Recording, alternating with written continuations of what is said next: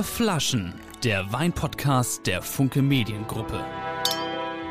Herzlich willkommen zu einer neuen und besonderen Folge der Vier Flaschen. Und wir haben heute, darf ich das sagen, Michael Axel, den Gast da, den wir uns so sehr gewünscht haben und der zugesagt hat jetzt, ähm, weil er einer ist, den man irgendwie mit Weinen verbindet. Vielleicht, hoffentlich stimmt das überhaupt. Vor allem natürlich mit französischen Weinen. Und äh, man muss nicht viel sagen. Ulrich Wickert ist da. Lieber Herr Wickert, herzlich willkommen. Schön, dass es geklappt hat. Ja, vielen Dank für die Einladung. Ich habe ja sofort reagiert, nachdem ich erst mal ein bisschen gezögert habe. Warum haben Sie gezögert? Naja, weil ich gesagt habe, ich bin ein Weintrinker. Aber wenn Sie jetzt jemanden, einen Spezialisten haben, der sagt, das schmeckt ein bisschen nach Schokolade, aber die Brombeer überwiegt, dann sage ich immer, das ist, das ist eine zu große Kunst, die beherrscht. Den haben, und diesen Spezialisten, den haben wir ja da mit Michael Kutey, der auch heute wieder seltsame, seltsame Sachen sagen wird, wahrscheinlich. Ich habe ihm übrigens heute, äh, liebe Freunde der vier Flaschen, wir haben ja einen Briefe gekriegt, äh, mit, mit, mit fiesen Anschuldigungen, würde ich fast sagen, zeichnet ihr eure Folgen eigentlich nacheinander auf um, um zu beweisen, dass es nicht so ist. Wahrscheinlich liegt es daran, Michael, dass du immer dieselben Sachen anhast. Habe ich mir heute, sieht man das, heute Morgen den Bart etwas wachsen lassen. Dann kann man sehen, letztes Mal war ich rasiert, diesmal nicht rasiert. Egal. Michael, wir fangen gleich an, aber erstmal gibt es eine kurze Werbeeinblendung. Achtung! Ja, moin, dieser Podcast wird Ihnen präsentiert von Silkes Weinkeller und noch die Info für alle unsere Hörer. Wenn Sie beim Gutscheincode Podcast eingeben, gibt es nochmal zusätzlich aktuell bis Jahresende 10% Rabatt. Wahnsinn. Axel, ja. was erwartet uns heute? Hast du mal geguckt? Das sind ganz tolle. Man muss nur Ulrich Wickert im Podcast haben und schon sucht der ja. Michael Flaschen aus, von denen eine besser aussieht als die andere, oder? Na, hoffentlich nicht nur aussieht. man, man, Michael, was hast du uns mitgebracht heute? Was hast du, oder andersrum, das musst du ja mal erklären. Also, du weißt, der Gast ist Ulrich Wickert. Wonach suchst du dann?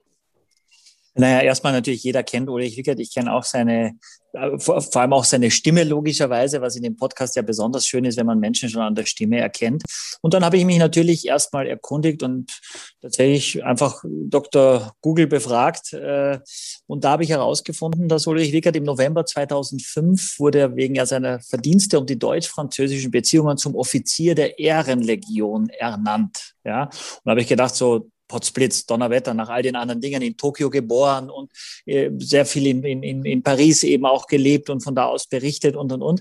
Und da habe ich gedacht, ähm, dann müssten wir uns schon ein bisschen vorbereiten. Und äh, deswegen ist es am Ende so rausgekommen, dass wir heute nur französische Weine auch anbieten. Ich glaube auch äh, vieles aus sehr klassischen Bereichen. Äh, alles mit, mit Kork. Tut mir leid, lieber Axel, du musst also jetzt richtig arbeiten heute. Nicht, äh, nicht ein einziges Schraub, Schraub- oder Glaskorken. Ich habe meine Weine sehr, sehr ja schon lange geöffnet. Darf ich das kurz sagen? Naja, den Aber du hast ja auch schon ausgetrocknet wahrscheinlich, ne? Den Weißen, was haben Sie vegan? Du hast den Weißen habe ich eben erst aus dem Eisschrank geholt. Die anderen habe ich schon vor ein paar Stunden geöffnet. Haben Sie die, haben Sie die dekantiert? Ich habe es überlegt, aber dann war es mir doch zu mühselig und ich habe gesagt, geht auch so. Hm. ist auch Sehr so, gut. wahrscheinlich. Ja, wenn wir es probieren, ist es auch. Das Problem ist ja folgendes. Also ich werde jetzt nicht die, jede Flasche ganz austrinken. Also wenn ich die jetzt dekantiert hätte, dann wären die dekantiert und dann muss man das ja mindestens heute noch austrinken. So kann ich heute Abend sagen, ach komm, wollen wir den probieren, den probieren und da machen wir einen Korken drauf und den machen wir morgen weiter. Richtig. Guter Tipp für alle unsere Hörer. Äh, absolut. Sobald ich einmal wirklich dekantiert sehr, sehr viel Luft dem Wein gegeben habe, kann ich das nicht mehr stoppen. Dann beginnt einfach das Reifen schon und von daher macht es durchaus Sinn. Und Sie wären auch der einzige Gast gewesen, der während der vier Flaschen Aufzeichnung alle vier Flaschen austrinkt. Und das weiß ich nicht, ob man das zwingend heute so erleben müssen, diese Premiere. Aber ich kann Ihnen noch etwas erzählen, was Sie gerade eben bei Dr. Google offenbar nicht gefunden haben. Ich bin nämlich auch Chevalier de Tasse de Vin. Chevalier de Tasse de Vin, das ist die äh, Bruderschaft oder die Gilde der Burgundertrinker. Und da ist kein Burgunder dabei. Oh, Michael, Michael, ja. ganz ehrlich, eigentlich müssen wir an der Stelle abbrechen. Ja, das, das hat Wikipedia nicht hergegeben. Und Romané oder sowas. Ja, das hat, glaube ich, Sieges Weinkeller nicht hergegeben, weil das, also einen guten Burgunder, das, äh, das Dann wollte auch. Das, wäre doch gewesen. Hm, ja, auch Santenay oder so, also da wäre wär mir auch einiges eingefallen. Vielleicht müssen Sie einfach wiederkommen, Herr Wickert, und dann werde ich meine Hausaufgaben äh, besser machen, versprochen. Wir können nur sagen, lieber Herr Wickert, wir hatten, wir hatten ja vor Ihnen jetzt Michael Stich und äh, Joja Wendt. Und die waren alle ganz neidisch, weil die haben gesagt, wo sind denn die guten Rotweine? Und da haben wir gesagt, die guten Rotweine, die trinken wir natürlich mit Ulrich Wickert und nicht äh, mit euch Banausen haben wir, glaube ich, nicht. Das ist wer zu weil, weil wir haben gelernt, Michael Stich hat einen, äh, was hat er? Ein Chateau Petrus. Petrus. Eine, ja. Petrus im, im, im äh, Chateau Petrus im Keller stehen, eine Kiste und hat sie interessanterweise gekauft für 8.500 Euro und nicht mal aufgemacht. Ja, ja, ist ja ein Wein. Also ich habe 1999, Silvester 1999, war ich vom damaligen Bundeskanzler Gerhard Schröder eingeladen, ein paar Tage vorher, weil ich mit ihm ein langes Interview gemacht habe. Und da sagte er, ob ich denn zum Abendessen bleiben würde. Er hatte, ich weiß nicht, zehn Gäste und dabei war auch einer, der brachte Chateau Petrus 1900 mit. Wow. Jetzt ist immer die Frage, ob wirklich ein 1900er war oder ob jemand den gepanscht hatte. Wir wissen ja, mit alten Weinen wird viel gepanscht. Also ich habe Chateau Petrus später nochmal getrunken. Ich verstehe nicht, warum er so teuer ist. Er ist ja mit, man sagt ja eigentlich der teuerste Wein bei unter den Burgundern, äh, unter den Bordeaux.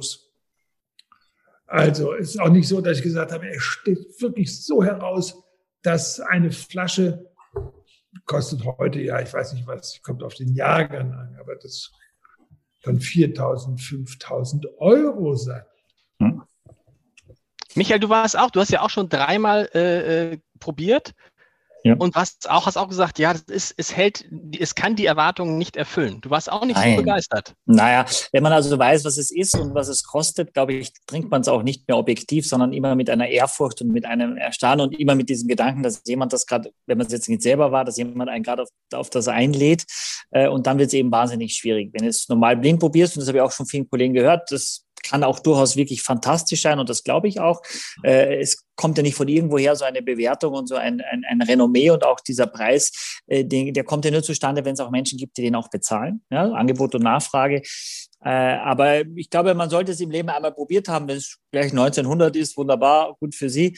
Ähm, aber äh, sehr oft es dann zu jung getrunken und ähm, die, dieses, dieses magische quasi, diesen magischen Moment hat man aber sowieso nur bei ganz wenigen Weinen, glaube ich. Und äh, sobald es also mehr als 500, 600 Euro kostet, finde ich, macht man das ja eh meistens nur an besonderen oder mit besonderen Menschen auf. Und dann ist die Wahrscheinlichkeit, dass man eher enttäuscht ist, größer, als dass man komplett, komplett aus dem Häuschen ist vor lauter Überschwank. Würde man das überhaupt sammeln? Ja. Also wenn man, wenn ich jetzt oder wenn wir jetzt so einen Wein trinken würden, also würde würde ich irgendwie sagen, ja, das, was ist das? Das ist ja was ganz Besonderes? Oder? Es gibt, es gibt eine große Gefahr, glaube ich, wenn ich euch das in so einem kleinen Fläschchen geben würde. Die, wir würden das jetzt hier verkosten, dass ihr dann sagen würdet, ja, ist schon gut und boah, der hat schon einen guten Nachgang und ja, ja, das ist schon die Frucht und das ist schon, oh, muss ich sagen, das ist schon wirklich gut. Äh, und wenn ich euch das sage, was ist, wir sagen, oh nein, das ist noch viel besser, als ich es bisher gedacht habe. Und äh, äh, deswegen, also man trinkt immer das Etikett ein Stück weit schon mit, alles andere ist gelogen. Deswegen gibt es auch viele Verkostungen, die auch blind oder verdeckt, dass man nicht sieht, welche welche Etiketten dahinter stehen. Und das ist eigentlich am schönsten, weil das sehr, sehr viele Überraschungen gibt. Und ich würde mal behaupten, auch inklusive meiner Person, wenn ich also äh, vier oder fünf verschiedene hochwertige Bordeaux nebeneinander hätte und einer wäre Chateau Petrus, aber es wäre auch noch was anderes aus dem äh, Pomerol und ähm, vielleicht auch noch ein Cheval Blanc oder noch ein Angel und das ein bisschen gereift, dass es schon sehr schwer wäre, überhaupt, wenn man wüsste, er ist dabei, schon zu sagen, in welchem Glas ist er. Also von daher, aber ich glaube, wenn ich, wenn ich das mal trinke, oder dann möchte ich auch wissen, dass ich mich darauf vorbereiten kann, dass es jetzt das eben ist. Ne? Und von daher trinkt hoffentlich Michael Stich mal eine dieser Flaschen auf jeden Fall selber. Das wäre ihm zu wünschen. Aber wir starten heute mit einem weißen Bordeaux. Aber Birgit wollte äh, noch was sagen dazu, Michael. Nein, nein, nein, nein, ich habe viel Zeit. Wir trinken jetzt einen schönen, es wird ja auch Zeit, dass wir mal was trinken, trinken Sie vor allem französische Weine, Herr Wickert? Oder wie ist das? Ja, ich trinke hauptsächlich französische Weine. Das liegt darin, dass ich versaut bin. Ich habe so lange in Frankreich gelebt. Und als ich 1900 und, also ich bin ja in Frankreich in den 50er Jahren in die Schule gegangen. Und als ich konfirmiert wurde, dann hat mein Vater gesagt, also jetzt nehme ich mal, du bist 1942 geboren und deswegen trinken wir jetzt, als ich konfirmiert wurde, das war wahrscheinlich 56, 57 so, dann hat er gesagt, jetzt trinken wir einen Aubryon 42. Seitdem ist der Aubryon für mich eigentlich mein Lieblingswein geblieben, nicht der 42-jährige, der 42er, aber das ist einer der ganz Grand Cru aus dem Bordeaux, ein wunderbarer Wein. Ich habe dann aber gut als junger Mensch, damals trank man noch nicht so viel, das ist heute vielleicht anders. Als kurz, kurz, man trank als junger Mensch noch nicht so viel oder ist es, trinkt man mit dem Alter mehr? Nein, ich glaube, heute trinken die jungen Leute mehr. Ah, okay, okay. Als, als wir das damals gemacht haben. Und dann bin ich 1978 als Korrespondent nach Paris entsandt worden. Und ein alter Kollege, der gerade in Pension ging und der mich so ein bisschen an der Hand nahm, der sagte zu mir, Herr Wickert, Sie müssen jetzt natürlich auch lernen, Wein zu trinken. Ich sage, ja, ja, sagt er. Ich helfe Ihnen dabei auch. Und dabei muss man sich vorstellen, es ist ein ganz strenger, seriöser Mensch gewesen, ein nüchterner Mensch, klug. Und dann sagte er, ja, passt Sie auf, haben Sie am Samstag Zeit? Ich sage, ja, natürlich habe ich am Samstag Zeit. Da sagt er, dann treffen wir uns um 10 Uhr früh. Äh, ich sagte, ist das nicht sehr früh? Und daraufhin sagte Herr Wicker, Sie müssen doch überhaupt erst mal lernen, Wein einzukaufen. Und dann ist er mit mir erst mal ein Wein einkaufen gegangen und tatsächlich, man muss Wein, wenn man sich einen Weinkeller auch dann ein bisschen erarbeiten will, dann muss man lernen einzukaufen.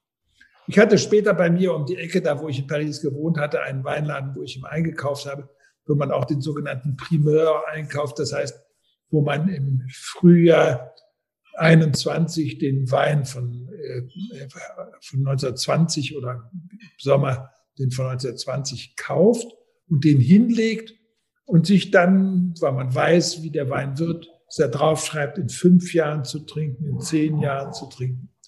Und da gab es, ich habe immer drei verschiedene Weinqualitäten gekauft. Also einmal den Wein, den ich täglich für mich und zu Hause, den wir da getrunken haben. Chateau Moulin Riche war das, kostete damals, ich glaube, die Flasche 14 Euro. Jetzt kostet er inzwischen 40, nein, 14 Franc und kostet inzwischen, glaube ich, 40 Euro. Und dann hatte ich eine zweite Kategorie, das ist Carbonieux oder so, diese Aubage Aveiro.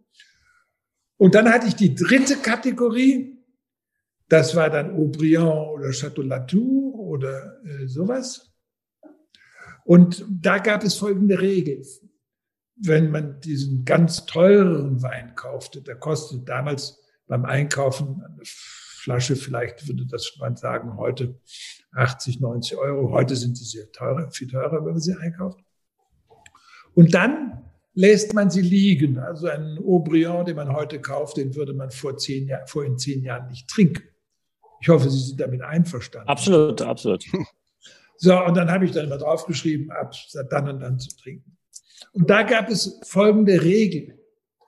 Da kaufte man immer drei Kisten A12 und dann hieß es, die erste Kiste geht drauf, weil man anfängt, jedes Jahr zu probieren, wann ist der Wein so weit, dass man ihn trinken sollte.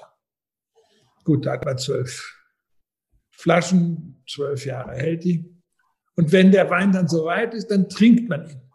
Und die dritte Kiste, die verkauft man, weil die inzwischen so wertvoll ist, dass man davon die nächsten drei Flaschen, Kisten wieder kaufen kann. Das ist ja aber eine gute, das ist ja eine super gute Regel. Also kauf immer, wenn man nicht von jedem Wein, aber wenn du einen guten Wein hast, kauf drei Kisten und mach es so. Da hat man ja, dann hat man ja lange Spaß dran, zwölf Jahre. Ja, das sind dann die wirklich die allerbesten. Also ja. die wirklich die ganz, ganz teuren. Genau, aber das ist ja, äh, also prinzipiell äh, super Idee, hatte ich ja schon mal gesagt. Das ist der Idealfall, dass du die letzte, dass die Kiste dann oder das noch übrig ist, dann perfekt ist quasi äh, zum Trinken und dass es schon bezahlt ist.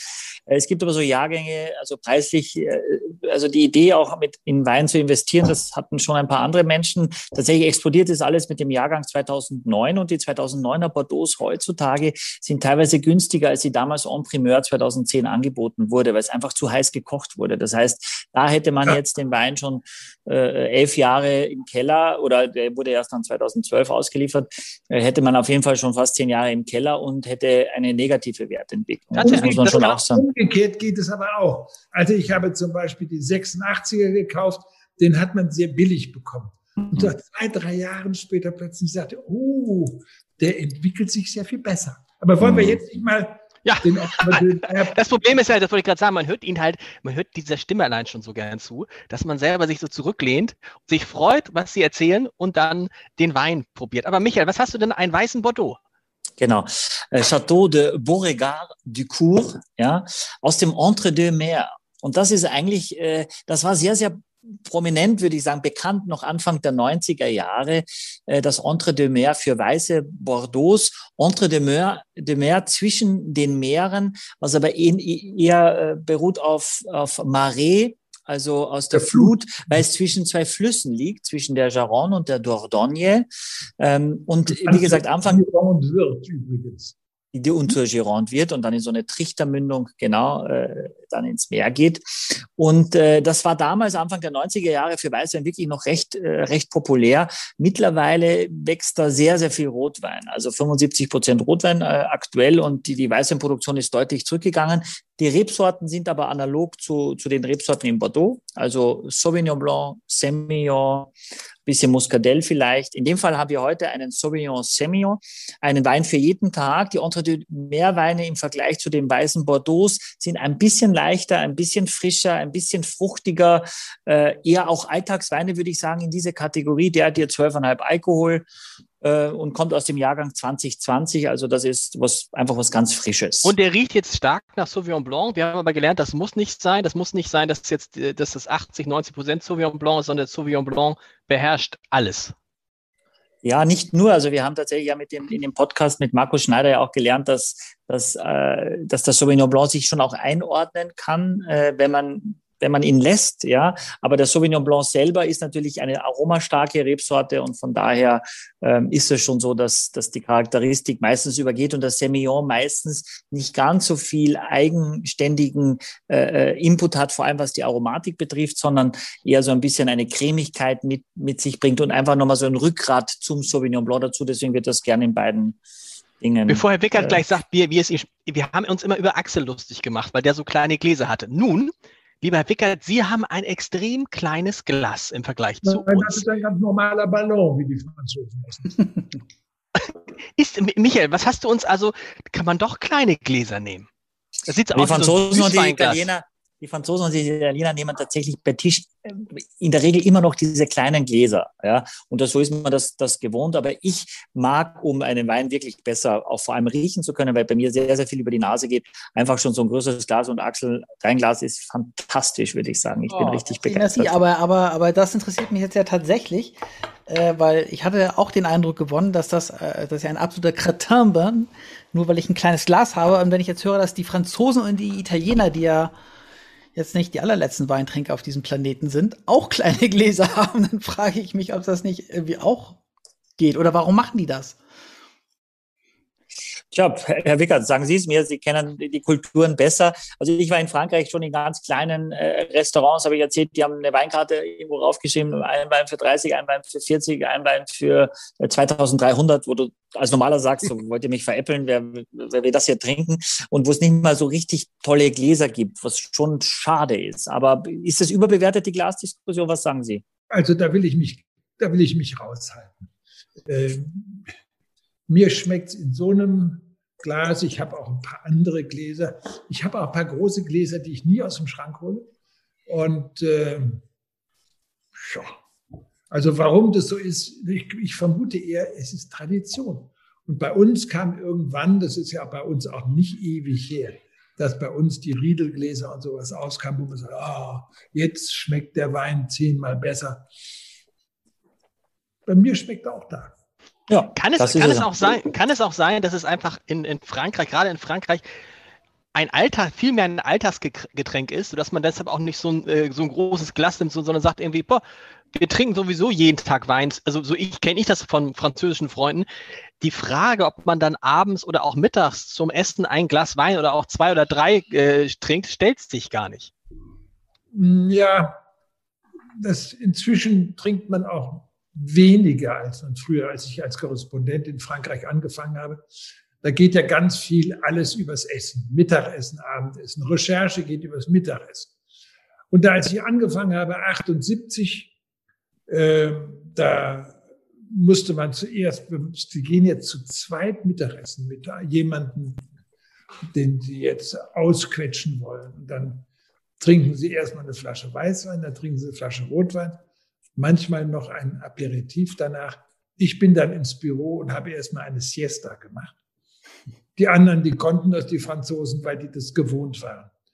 Äh, ein paar Jahre später hatte sich das gewandelt, da hat man dann plötzlich nur noch eine Flasche, meine Flasche Rotwein getrunken. Und ganz zum Schluss, als ich Paris verlassen habe, 1991, um dann die Tagesthemen zu moderieren, konnte es sein, dass man mit jüngeren äh, Leuten in Frankreich dann auch schon zum Mittagessen nur eine Flasche Badois oder Wasser getrunken hat. Also das war dann, der, das war dann höchster Zeit, Frankreich zu verlassen. Machen das die Weinkenner?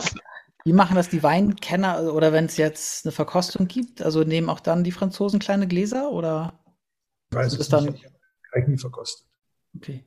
Na, wenn du es professionell verkosten möchtest, äh, glaube ich schon, dass du einfach ein größeres, dünnwandiges Glas brauchst, ähm, äh, das möglichst neutral ist äh, und, und das möglichst allen Weinen, die man dann verkostet, äh, ein, ein, die gleich, den gleichen schon gleich zu glänzen oder eben auch äh, zu versagen. Ähm, von daher ist es, glaube ich, dann schon anders. Aber äh, es stimmt schon so, das ist meine Erfahrung, dass in Frankreich sehr häufig, sobald Essen auf dem Tisch ist, automatisch auch Wein auf den Tisch kommt. Äh, und deswegen finde ich das, was du sagst, Lars, durchaus richtig, dass es eben nicht so ein Bohai gemacht. Und sobald du quasi dich zwei Stunden in die Küche stellen musst für zehn Weingläser, äh, und, und, und drei Karaffen und dann hindert dich das vielleicht manchmal, äh, ist die Schwelle ein bisschen größer, das überhaupt erst zu machen, wenn man sich dann denkt, und dann kostet so ein Glas 50 Euro und dann ist es kaputt und dann ärgert man sich. Also von daher ist da bestimmt auch was dran, einfach zu sagen, es ist so ganz normal im, im Alltagsgebrauch. Wie ein Wasserglas ist es eben auch ein Weinglas und das ist halt dann nicht ganz so groß. Nun wollen wir mal wissen, wie Herrn Wickert der weiße Bordeaux denn schmeckt. Äh, er ist sehr fruchtig und das ich bin eher ein Sancerre-Trinker oder Chablis-Trinker. Also insofern würde, wäre das kein Wein, den ich jetzt so in mein tägliches Menü aufnehmen würde. Chablis nochmal ein bisschen, Chablis immer Chardonnay, Sancerre? Äh, immer Sauvignon Blanc. Immer also Sauvignon die Rebsorte ist da ähnlich. Sauvignon, äh, Sancerre ist immer schon ein bisschen fruchtiger. Die Chablis sind immer geradliniger und strahliger. Ähm, ja, ich, ich weiß nicht, bevor ich jetzt was sage, äh, äh, Axel, was sagst du zum, zum Wein? Duftig? Ja, duftig auf jeden Fall. Also irgendwie Pfirsich, Zitrus, sowas, würde ich sagen. Aber äh, auch cremig irgendwie. Also es ist so irgendwie so ein, ich bin ja eher so ein Weißweintrinker, Herr Wickert. Also ich bin ja da irgendwie so, ja, ich finde schon, das ist schon. Das ist kein schlechter Wein, nein. Kein schlechter Wein, ganz ordentlich. Ja nur, ich rede ja nur von meinem Geschmack. Genau.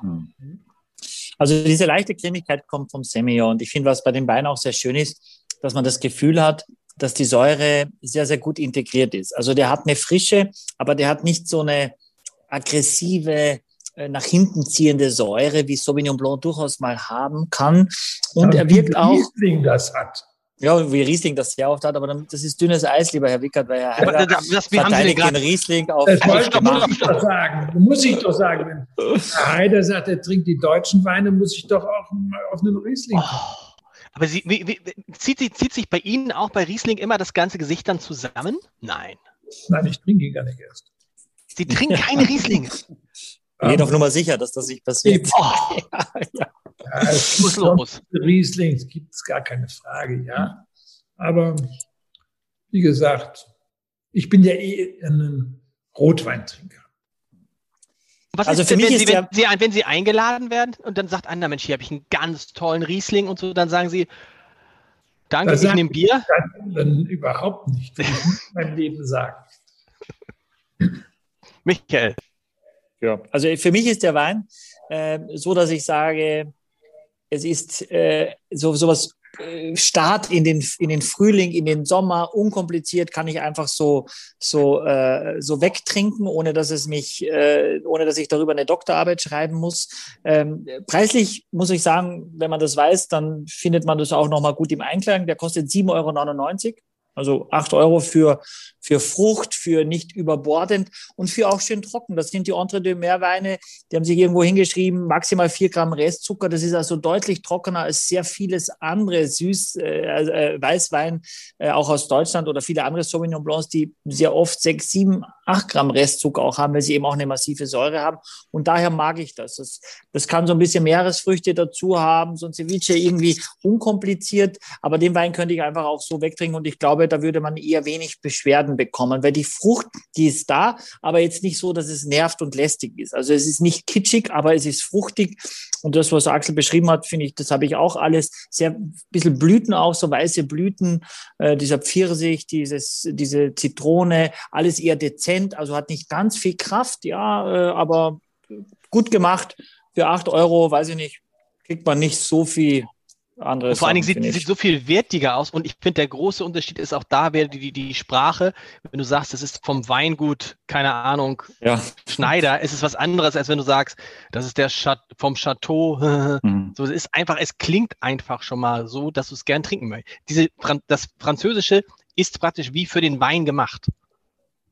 Ja, das aber hört sich wertig an für den. Herr Wickert, Sie haben aber, finden es aber trotzdem zu fruchtig noch, oder? Da ja, habe ich Sie. Für meinen Geschmack. Für meinen Geschmack. Ja, okay. Wir müssten mit Herrn Wickert jetzt müssen gleich auf Rotwein gehen. Das nützt ja nichts, wenn man jetzt versucht, äh, deshalb hast du auch nur ein. Letzte Frage. Weißer Bordeaux, Michael, ist aber, äh, wie, wie, wie ist das, ist, äh, Bordeaux ist eigentlich rot. Wenn man Bordeaux trinkt, kriegt man Rotwein. Man trinkt dann keinen Weißwein. Gute Weiße. Es gibt auch gute Weiße, das ist gar keine Frage. Nein. Hm. Es gibt sehr, sehr gute Weiße. Ich habe das Gefühl, dass die weißen Bordeaux leider sich, dass sehr viele Restaurants ohne weiße Bordeaux arbeiten, was ich ein bisschen schade finde. Es gibt auch wirklich, auch im Einstiegsbereich, ich habe jetzt gerade die 2020er, die, die, die Primärkampagne, die Sie gerade erwähnt haben, Herr Wickert, die läuft jetzt gerade mit den 2020er Weinen. Ich habe zum Beispiel Chantegrief Blanc probiert aus 20, das ich toll fand. Äh, und das sind Weine, die alle nicht so wahnsinnig teuer sind. Die top weißen Bordeaux kosten auch einige hundert Euro, teilweise mehr als die roten Bondons von La Smith und Lafitte oder von Aubryon eben, Massivwein oder La Mission Aubryon. Aber ähm, die weißen Bordeaux selber, glaube ich, weil in Deutschland eben auch massiv, und das hat uns ja der äh, Markus Schneider ja auch erzählt, dass ja seit ein paar Jahren auch in Deutschland sehr, sehr viel Sauvignon Blanc. Deswegen ist es hier so ein bisschen zurückgegangen. Aber ich finde es schade. Also ich finde, ein gut gemachter weißer Bordeaux hat immer noch seine Daseinsberechtigung. Aber es spricht schon ein bisschen dafür, dass das Entre deux Mer zwischen 92 und, weiß ich nicht, 2002, also in zehn, äh, zehn Jahren quasi die, die Rebfläche A halbiert hat und B komplett auf Rot gegangen ist, weil Bordeaux auch international schon primär mit äh, mit Rotwein assoziiert wird. Dann steht da nicht Entre deux Mer drauf, das ist dem Weißwein vorbehalten, da steht einfach nur Bordeaux oder Bordeaux Superior drauf, aber das da verkauft sich immer noch leichter äh, für Weißwein und es hält auch länger. Also der Wein hat so eine Lebensdauer, weiß ich nicht, den würde ich in den nächsten drei, vier Jahren auch getrunken wissen, weil der, da ist nichts, wo ich denke, da das müssen wir liegen lassen, da passiert noch was. Äh, und beim Rotwein ist meistens einfach das Zeitfenster deutlich länger und wenn man es nicht so schnell verkauft kriegt, hat man eben keine Probleme, auch den Rotwein noch zwei, drei Jahre später erst überhaupt auf den Markt zu bringen. Welchen wir trinken jetzt aber ja. Wir trinken den Côte d'Iron von, von äh, Domaine Saint-Com äh, aus dem Jahrgang 2020. Das ist jetzt ein reinsortiger Syrah äh, aus dem, äh, von, von der Rhone. Äh, und danach haben wir einen Syrah mit ein bisschen Grenache, Mourvedre und so weiter. Und am Ende haben wir dann den Bordeaux. Das Weingut haben Sie denn, haben Sie denn, achso, ja, Entschuldigung. Nee, ich wollte nur zu dem Weingut etwas sagen. Äh, äh, Louis Baruol äh, ist der Inhaber von dem Weingut und ich kenne vor allem auch die Top-Sachen, auch die Basissachen sind immer gut, dieser Côte d'Iron. Es gibt auch einen Basket Press Wein, der ist auch, vielleicht auch bekannt dem einen oder anderen. Ähm, ich mag das, weil sie nicht ganz so opulent sind wie viele Weine aus der Region, weil sie sind schon Richtung äh, des Alpenmassivs und da kommen schon so ein bisschen äh, kühlere Winde äh, runter, die eben in der Nacht die, die Trauben auch nochmal abkühlen und dadurch eine gewisse Frische auch beinhalten. Na, es ist ein Weingut, wie ich gelesen habe, das ein unglaubliches Alter hat. Ne? Also die, man sagt ja, dass die alten Römer, die haben ihr, ihre Legionäre, wenn ich weiß nicht was 10, 15 oder 20 Jahre gedient haben, bekamen die ja ein Stück Land geschenkt. Und da haben die damals schon angefangen, Wein anzupflanzen. Das Ding da mal kaputt und, und die, dieser ist ja, hat eine wunderbare Farbe, wenn man sich das mal anguckt, ne? Und ich mag das mit, weißt du, ich mag das jetzt, wie gesagt, mit diesem kleinen Glas, weil es ist nicht so, es ist nicht so auf, auf, auf, auf, auf, auf, auf Deko, es ist so, es ist so, es ist so alltäglich. Das gefällt mir gut mit dem, ich hole mir auch jetzt mal so ein kleines Glas, Michael. Ist ja so. Axel, was riechst du? Du müsstest was riechen, finde ich, was du immer riechst, bei, was du oft riechst bei Rotwein. Bei diesem finde ich es sogar. Ist es ich bei arbeite, dir so? Ich arbeite noch an der Flasche. Ich habe die falsche aufgemacht. Äh, ist auch, äh, riecht noch relativ wenig. Aber der hol dir mal ein Glas, ein kleines und frag mich Also be be bevor der Axel gleich über die Aromatik spricht, spreche ich schon mal über das Mundgefühl. Ich hatte im Gaumen. Es ist wahnsinnig seidig, sehr, sehr samt, sehr saftig und mit einer wunderschönen Konsistenz. Und ob der Jugend ist das für mich ein Wein leicht gekühlt, so bei 12, 13 Grad. Ich sage, der Gigondas, es gibt ja mindestens drei Weinsorten in Frankreich, die man gekühlt trinkt. Der Gigondas, der Chinon und der Brouilly. Und äh, wenn ich jetzt wenn es jetzt Sommer wäre und wir nicht hier im Hamburger Winter säßen, dann äh, äh, hätte ich mir den auch in den Eisschrank gestellt, sodass er dann so um die 12 Grad ist. Das ist sehr angenehm, sehr frisch. Aber äh, der kann ja auch noch ein Jahr oder zwei oder drei oder vier oder sogar fünf noch liegen, würde ich sagen. Das kann auf jeden Fall, wir sprechen vor allem über, auch, auch bei der Temperatur, was Sie jetzt äh, gerade gesagt haben. Äh, das eine sind Cabernet France von der Loire, also überrascht mich nicht, dass Sie das auch mögen, wenn Sie den Sancerre mögen, ist also die gleiche Ecke. Und das andere ist aus dem Beaujolais der Brouilly. Das heißt, äh, das sind auch sehr, sehr, sehr leichte Weine, sehr frische Weine. Hier muss man sagen, das ist ja schon relativ kräftig, also auch vom Alkohol. Ja. Und, und ja. da muss man schon aufpassen, weil je wärmer der wird, umso massiver kommt auch der Alkohol dann zum Vorschein. Und von daher hilft es durchaus, den Alkohol ein bisschen integrierter zu haben. Und das kleine Glas hilft dann tatsächlich auch. Aber hilft es tatsächlich, den Wein möglichst kalt zu trinken? Dann hat der Alkohol nicht so eine Wucht? Genau, also wenn, wenn es zu warm wird, dann wird der Alkohol sehr, sehr schnell auch brennig. Also es hilft schon ein bisschen kühler, zu, nicht eiskalt, um Gottes Willen, aber ein bisschen kühler, erhält die Frische, vor allem bei alkoholischen Weinen. Und er hat so was Karam etwas Karamelliges, Axel. Schmeckst du das? Ähm, ich habe bisher nur gerochen. Hm? Ja, stimmt. Stimmt. Ja, was, ich, was, was, was, äh? Würde ich auch sagen, ehrlich gesagt. Also, sowas. Wer hat das echte? Das riecht man schon. Man riecht es schon, oder? Karamellige? Ja, ja. Ja. Hm. Aber ich glaube nicht, dass der Wein sehr viel im Holz gelegen hat. Das habe ich jetzt auch nicht, nicht irgendwie gefunden. Weil es, es ist schon die Frucht sehr, sehr dominant und nicht jetzt so ein, und, und auch, auch die Farbe zeigt, dass das ja eine sehr, sehr saftige, lebendige Farbe ist, äh, dass der Wein eben, und das kann er auch gar nicht als 220er lange im Holz gelegen haben, weil wie gesagt, die Trauben waren vor, vor einem Jahr noch auf dem, auf dem Rebstock. Von daher ist es tatsächlich, finde ich, ein sehr, sehr guter ähm, äh, ich würde sagen, ein sehr guter Sommerwein zum Grillen, leicht gekühlt, weil er ist so saftig, er hat Kraft, aber er ist jetzt nicht anstrengend und er hat vor allem sehr, sehr wenig Tannin. Er ist sehr, sehr, sehr rund und weich und ich mag es, er ist so unfassbar samtig. Ne? Ich finde, er ist so, er so weich. Vorne. Ist es bei Ihnen auch so? Ich habe das Gefühl, er schmeckt mehr vorne im Mund. Mhm. Ja, er bleibt jetzt, ja, er bleibt, also ich finde es so ein bisschen so tatsächlich, als wenn man so, ein, so leicht an so einem Karamellbonbon Lutsch, das ist ja dann auch eher so äh, vorne auf der Zunge, finde ich auch so. Also, und dieser, und dieser, aber dieser kleine Geschmack bleibt nicht lange. Aber hinten ist, Sie haben recht, hinten ist da jetzt nicht viel. Dazu sagen muss ich das jetzt. So? Ja, doch, das kann man schon sagen. Kein Abgang, wie man das nennt. Hat, hat keine, das mit dem, sag mal, das mit dem Abgang, können wir das mal mit zwei echt. Dieser Abgang, das, ich habe das Gefühl, das sagen Leute, die überhaupt keine Ahnung und nichts, die sagen immer, also der Wein hat mir eigentlich gut geschmeckt, aber der Abgang war gar nichts. Jetzt müssen, müsst ihr beide mich mal da aufklären, diesen Abgang, ist das ernsthaft irgendein ernsthaftes Kriterium?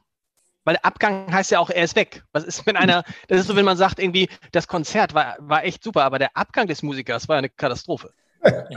genau. Ja, man würde in der Weinsprache tatsächlich eher über die Länge sprechen. Das heißt, wenn ich den Wein runtergeschluckt habe, wie lange bleibt er noch am Gaumen, bevor ich denke, ich habe gar nichts getrunken, gerade was irgendwie Geschmack hatte, sondern nur ein Glas Wasser. Also man würde über, über die Länge und auch beim Beschreiben des Weines würde man sagen, eher mittlere Länge oder gute bis sehr gute Länge.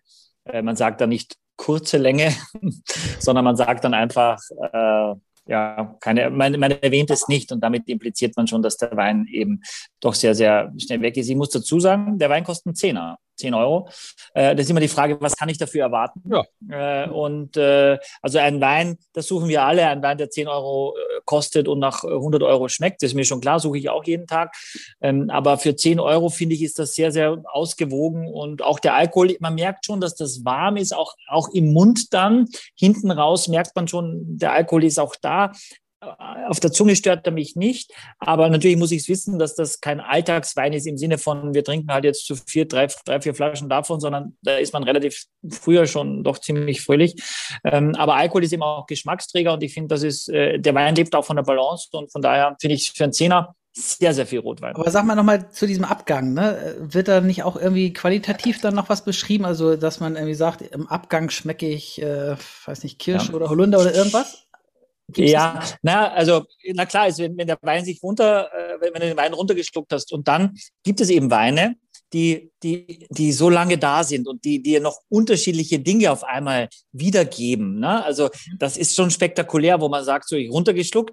Äh, ich, äh, es gab Weine, ich habe mal über einen australischen Shiraz, da habe ich gesagt, ich habe äh, den ganzen Abend gab es nur einen Wein, aber sehr viel davon in unterschiedlichen Jahrgängen. Ich, gesagt, ich bin nach Hause gegangen, ich bin ins, ich habe die Zähne geputzt, ich bin ins Bett gegangen und in der Früh das erste, was ich geschmeckt habe, war der Wein noch. Also der hat es, es war, war noch so präsent dann da, diese Frucht, die sich überall hingesetzt hat, aber auf eine sehr, sehr charmante Art und Weise. Von daher kann, ist quasi dieses Finale oder die, die Länge, die der Wein hat, kann schon aromatisch auch nochmal unterschiedliche Dinge mit sich bringen. Das ist schon so, aber primär ist mit Abgang gemeint nicht die Qualität des Abgangs, sondern wie lang der Wein sich noch quasi präsent dann hält. Vor allem, weil Wein ja auch zum Essen ist. Und da muss ich wissen, wie viel Kraft hat der Wein, dass er mit dem Essen auch harmoniert und nicht das Essen zu dominant wird oder der Wein zu dominant ist. Und da, da kommt ja unser, unser Beruf ins Spiel, dass man eben diese ideale Mariage sucht. Herr Wickert, können Sie mal sagen, gibt es sowas, so ein Erlebnis, muss ich sagen, das war der beste Wein, den ich je getrunken habe oder das war die beste Umgebung oder der beste Gesprächspartner, mit dem ich jemals einen Wein getrunken habe. Das eine kann sich von dem anderen ja unterscheiden. Also da fällt mir jetzt gerade niemand ein, wo ich sagen würde, mit dem habe ich die beste Flasche getrunken oder mit der. Und äh, etwas anderes als ich in Frankreich gelebt habe, was ja wirklich sehr lange war, und wo ich, nachdem ich gelernt hatte, einzukaufen, äh, habe ich mir auch immer überlegt, wenn ich abends Gäste hatte, was für einen Wein gebe ich. Also wenn ich hauptsächlich amerikanische Freunde zum Essen hatte, dann habe ich den meinen alltäglichen Wein genommen. immer dran. Wenn ich Deutsche zum Gast hatte und wo ich mir sagte, ach, die verstehen ein bisschen von, von Wein, das hat man dann sich schon überlegt, dann bin ich eine Stufe höher gegangen. Und die haben dann aber auch kräftig getrunken. Und wenn ich nur Franzosen hatte oder Deutsche, von denen ich wusste, die trinken kultiviert wie Franzosen, dann habe ich sehr guten Wein genommen und die haben besonders wenig und bewusst getrunken. Also das war eigentlich für mich immer ganz erstaunlich, dass die wirklich das zelebriert haben und für die war, wenn das Essen fertig war, auch das Trinken fertig. Also das hm. ist nicht so, dass die, die sich dann nach dem Essen hinsetzen und sagen, komm, jetzt trinken wir noch eine Flasche oder sowas, sondern zivilisiert sagen die, wir gehen jetzt nach Hause, wir haben gut gespiesen. Aber das ist ja ein Risiko, wenn man, das ist ja ein Risiko, wenn man jetzt eine teure Flasche Wein aufmacht und die ist nach zehn Minuten leer. Was macht man denn dann? Da kann man nicht sagen, Na, jetzt, halt, halt, halt. Sehen Sie, da ist eben der Fehler. Die Flasche ist nicht nach zehn Minuten leer. sondern sie gießen Stück für Stück ein und dann, ich finde es sowieso schrecklich, wenn sie in ein Lokal kommen, da ist immer noch ein Drittel im Glas und schon kommt der Kaffee und gießt das wieder voll. Ich sage dann immer, bitte gießen Sie erst nach, wenn das Glas leer ist. Und wenn Sie Gäste haben, die etwas von Wein verstehen, dann ist meine Erfahrung gewesen immer, oder wenn ich in Frankreich eingeladen bin bei Franzosen, die gießen nicht sofort nach, wenn das Glas leer ist, sondern das zelebriert man. Das macht man Stück für Stück. Und dann entscheidet der Gastgeber, wann er, also das, das, ist ja immer so eine Frage. Das Glas ist leer und dann gucke ich immer auf, auf, auf meinen Gast und denke, äh, gibt er jetzt irgendeine Resonanz, gibt er eine Reaktion, dass er was nachgeschenkt haben will oder muss ich ihm sozusagen als guter Gastgeber zunächst nachschenken? Wie ist es in Frankreich? Naja, natürlich entscheidet der Gastgeber, wann er nachschenkt, aber er will sich nicht aufdrängen. Er will nicht sagen, komm, jetzt gieße ich dir was auf und jetzt musst du noch was weiter trinken, das ist ja so eine deutsche Manie, dass man sagt, komm, noch einen auf den Weg und schwupps gieße ich dem ein, obwohl der das gar nicht mehr will. Sondern das sind Leute, die sagen jetzt, ich gucke mir den an. Wenn der Gast dann mal plötzlich das Glas nimmt und du merkst, es ist nichts mehr drin, schwupps gieße ich natürlich nach. Aber dauernd nur nachgießen muss es nicht sein. Vielleicht will der gar nicht so viel trinken. Das heißt, ein Abendessen bei Ihnen zu viert, da ist dann eine Flasche Wein, zwei Flaschen Wein, mehr ist es gar nicht. Oh, das kann auch viel mehr sein. also ich erinnere mich, dass ich einen alten Freund hatte, der kam immer wieder mal zu mir zum Abendessen, wir zu zweit, ich würde mal sagen, anderthalb Flaschen getrunken. Hm. Langsam vor uns hin, aber ich hätte alleine nur eine, aber der wollte, merkte ich, ich wusste, der wollte mehr und der war dann schon 95. Aber nein, das, da musste, es kann genauso gut sein, dass man zu viert mit einer Flasche rauskommt. Gut, dann hat man vielleicht vorweg schon einen Drink genommen oder hat zuerst ein Glas Weißes getrunken und dann nimmt man den roten. Aber ich bin der Meinung, man muss immer genug haben, damit keiner geht und denkt, ich habe nichts gekriegt. Und Michael, in der Gastronomie, was Herr, weil Herr Wicker das eben ansprach, euer Ziel ist natürlich immer, die Flasche leer zu kriegen. Ne? Also sagst du, sagst du deinen, deinen, deinen Mitarbeiterinnen und Mitarbeitern so Leute, wenn da nur noch ein bisschen, wenn da nur ein bisschen was rausgetrunken ist, sofort nachschenken, damit die möglichst noch, noch eine Flasche und noch eine Flasche ordern? Natürlich nicht. Also äh, guter, Service, äh, guter, gut, guter Service liegt ja darin, dass der Gast sich jederzeit wohlfühlt und nicht, dass er, wenn er das Gefühl hat, sobald das Glas hinsteht, sofort jemand wieder herbeispringt und das wieder auffüllt. Äh, das ist eher unangenehm. Also dass wir, wir müssen ja niemanden hier auch, auch überzeugen, wiederzukommen. Das ist ein ständiger Prozess in einem Club. Das sind ja eh nur die Mitglieder und man kennt die und die einen trinken schneller, die anderen trinken langsamer. Dann gibt es auch Mitglieder, die sagen, äh, äh, für mich immer ein bisschen weniger als für meine Gäste, weil die das eben, das wissen wir ja dann und dann kriegt er automatisch weniger. Da gibt es auch welche, die sagen, äh, ich trinke eh immer ganz wenig, aber dabei trinkt der tatsächlich immer als erstes leer, braucht als erstes aufgefüllt und hat dann schon wieder als erstes leer. Auch das gibt es. Ich glaube schon, dass es sehr wichtig ist, dass man sich wohlfühlt und nicht das Gefühl hat, so zum Ende des, des, des Hauptganges jetzt schnell nochmal nachschenken, dass noch eine Flasche bestätigt und eigentlich wollen ja alle schon zum Dessert oder so. Das ist albern. Also ich glaube, ein guter Gastronom macht das auch nicht. Die Gäste bestimmen nach wie vor den, den Takt. Ähm, aber meine Frau zum Beispiel sagt immer, wenn du immer einschenkst, dann bin ich immer so betrunken. Sag ich, aber du trinkst es ja selber, ich flöße es dir ja nicht ein. Sagt sie, ja, aber du bist immer so aufmerksam, dass ich einfach deutlich mehr trinke, wenn du in der Verantwortung bist. Also, na, das ist was anderes, ja, aber ich möchte ja auch, dass meine Gäste zufrieden sind und ich möchte selber ja auch unterschiedliche Dinge probieren und auf, der, das, auf, die Frage, Lars, von dir, das hatten wir, glaube ich, schon mal. Also wenn ich jetzt ich würde immer mit, mit einem, wenn ich sage, ich möchte diesen hochwertigen Wein an diesem Abend ausschenken, wenn mir die Menschen A sehr wichtig sind und B, ich selber diesen Wein auch trinken mag, dann würde ich immer eine, am besten eine zweite Flasche dabei haben und schon relativ am, am frühen äh, Zeitpunkt des Abends, wo alle noch klar bei Verstand sind, diesen Wein servieren, damit alle sich auch daran freuen können und dann den Mut haben, ruhig zwei Schritte zurückgehen, ja, dann vielleicht sowas, das sind jetzt vielleicht fünf Schritte zurück, dieser Cotiron, aber es ist trotzdem gut äh, und man hat trotzdem auch keinen Kopf mehr am nächsten Tag, äh, um dann zu sagen, alle haben bei vollem Bewusstsein die, die das genießen können, man hat drüber sprechen können und dann am Ende die, die 17. Flasche äh, bei so einem Besäufnis, an die wird sich keiner mehr erinnern. Und, aber so oft ist der Mensch eben äh, da, da, da zu, zu blöd, dass er dann in den Keller geht, nochmal ganz unten und irgendwie nochmal was noch viel Teures und Besseres rausholt. Und das ist schade, weil jede Flasche gibt's nur einmal. Und wie gesagt, am Ende des Tages, wenn man zu betrunken ist, dann macht es einfach überhaupt keinen Spaß, sich äh, dem, dem Wein dann ist auch ein, ein Stück weit für mich sogar fast respektlos, wenn man dann irgendetwas aufmacht, was so rar ist, dass am Ende die Freude viel geringer ist, als wenn man dann den vollen Fokus drauf hat. Was ist die dritte Flasche, die wir einschenken? Das ist jetzt ein Corbière, Corbière Boutenac vom Château Olieu Romani aus dem Corbière, aus dem Languedoc. Vor allem ist es Carignan, äh, dann ist es Syrah, also das, was wir gerade hier reinsortig hatten, äh, Grenache, ein bisschen Mourvèdre, und auch das Corbière war früher eigentlich ein bisschen noch prominenter, als es jetzt ist. Also das Corbière war so, äh, das ist so 50 Kilometer landeinwärts von Narbonne äh, im, im, Süden Frankreichs. Und das war schon früher eher noch ein Begriff, dass die Leute sagten, oh, ein Corbière. Auch das sehe ich heutzutage immer seltener auf Karten, was ich durchaus schade finde oder eben auch nicht, wenn wir gleich zusammen probieren. Ähm, und das ist eben im Vergleich zu, zu, zu, zu, zu Bordeaux, weil wir, der letzte ist dann ein Bordeaux äh, sind eben diese Syrah, Grenache, sind so durchaus kraftvolle Rebsorten auch. Äh, äh, Im Süden ist es natürlich auch ein bisschen wärmer. Das sind also äh, eher auf der Fruchtseite, durchaus auch höher im Alkohol äh, und auch Weine, die sehr gerne auch Essen dazu haben zu ihrem Genuss. Was denn? Was würdest du essen dazu? Ja, das sage ich dir. Ich habe es noch gar nicht, äh, gar nicht probiert, aber ich finde jetzt den, den, den, den Vergleich schon mal spannend von einem rein sortigen Syrah. Der ist jetzt auch aus dem Jahrgang 2018, heißt auch noch Cuvée Prestige. Das sieht man öfter. Das heißt nicht wirklich wahnsinnig viel, aber viele haben auch gar keinen einfachen, sondern nur den Cuvée Prestige. Auch das ist dann schwierig zu verstehen. Aber ich glaube, es verkauft sich immer besser, liest sich besser, wenn der Wein ein Cuvée Prestige ist. Herr Wickert, wie schmeckt er Ihnen? Das schmeckt mir ganz gut, muss ich sagen. Ist, ähm, ich finde ihn interessanter als den Saint-Côme.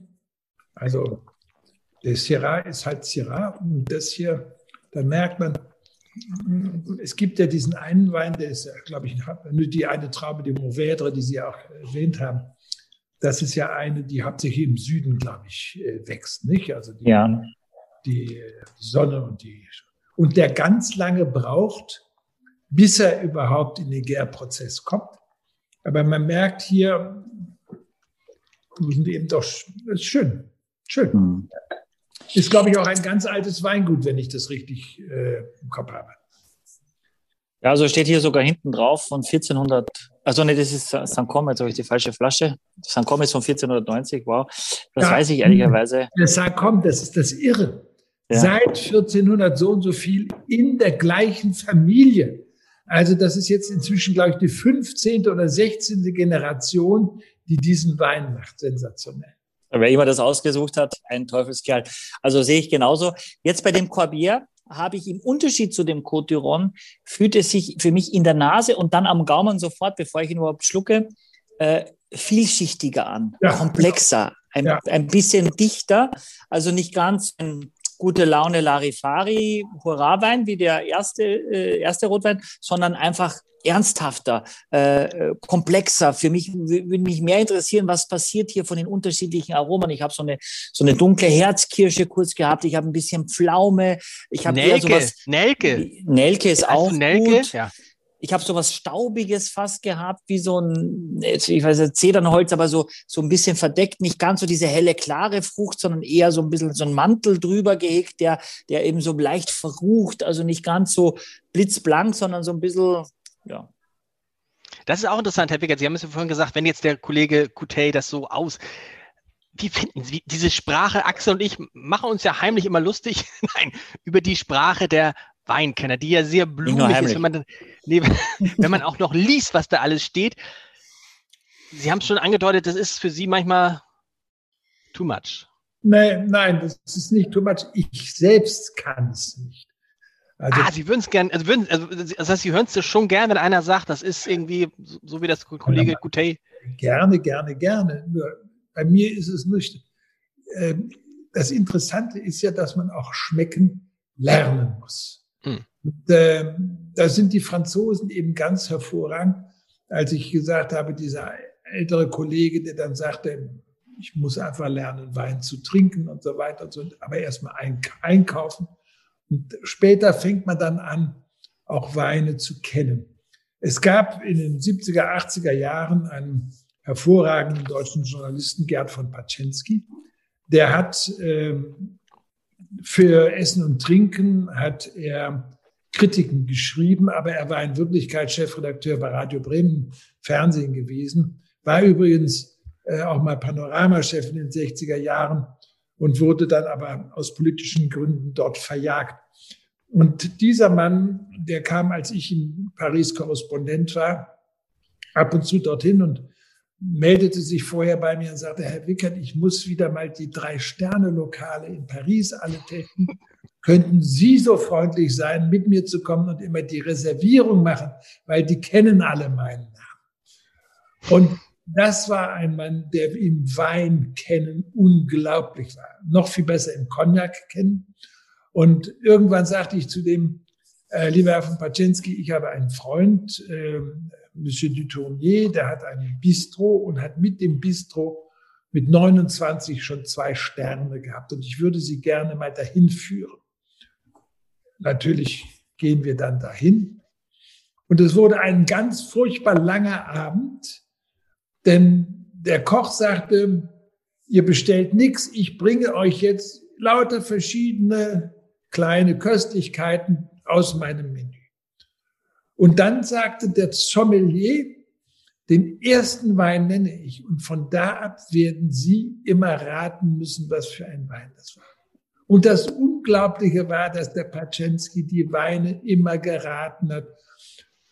Und ganz zum Schluss, dann hat er gesagt, hm, jetzt weiß ich nicht, aber das könnte aus dem so und so Dorf sein. Es war das Nachbardorf von Wien. die waren so beeindruckt, weil sie gesagt haben, wir kennen niemanden, der das kann. Komm, der trinkt noch einen Cognac. Und nun kam, war der ein, ein Gascogne, der Dutournier. Und dann hat er gesagt, ja, trinken wir lieber einen Armagnac.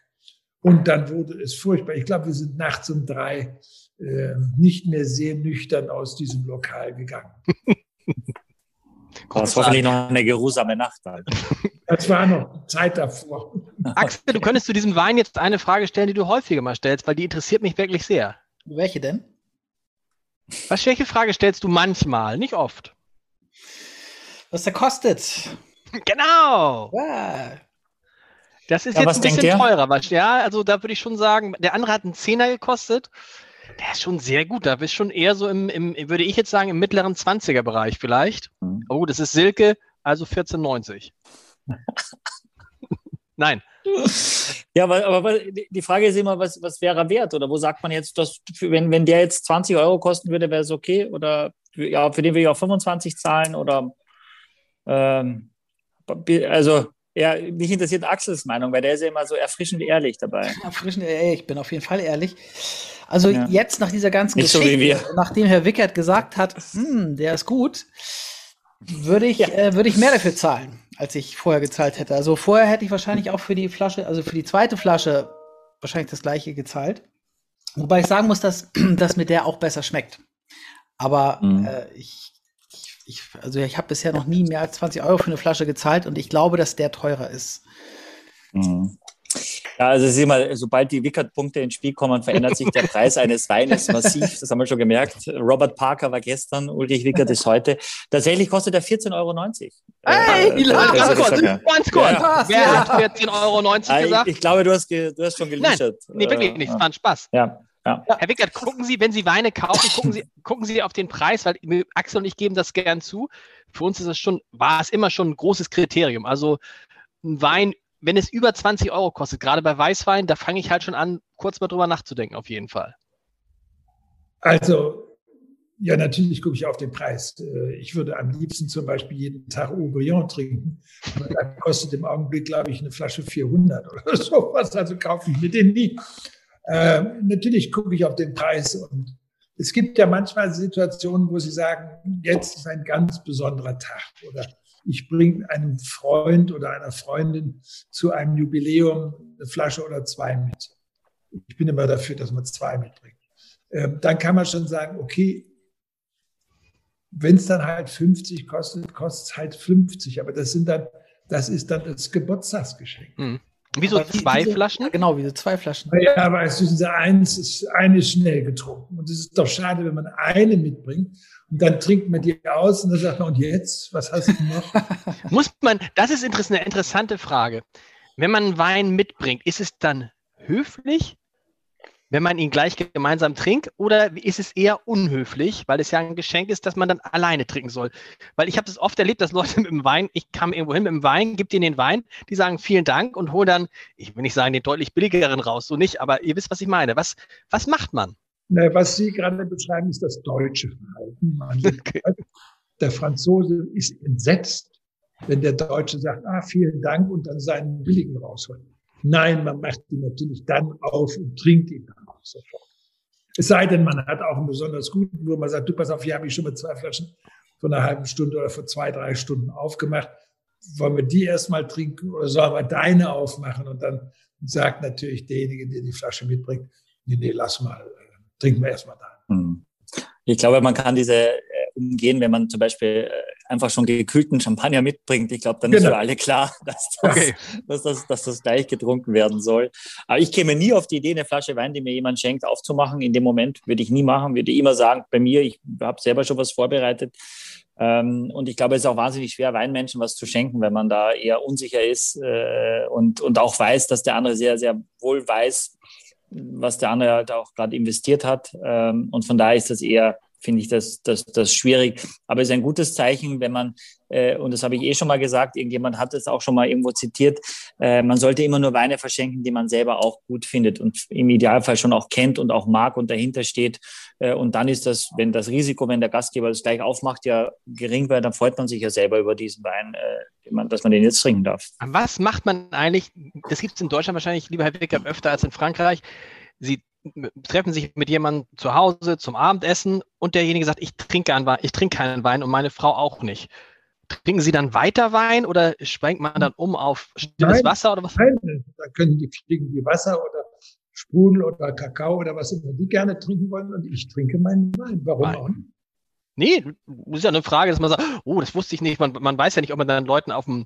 Naja, äh, heute weiß man ja, wenn man Leute eingeladen hat, ob was die trinken oder was sie nicht trinken. Also insofern ist das für mich nie ein Problem. Jeder trinkt, was er will. Ich kenne Leute, die, man kommt und sagt, du willst, was wollt ihr trinken zuerst?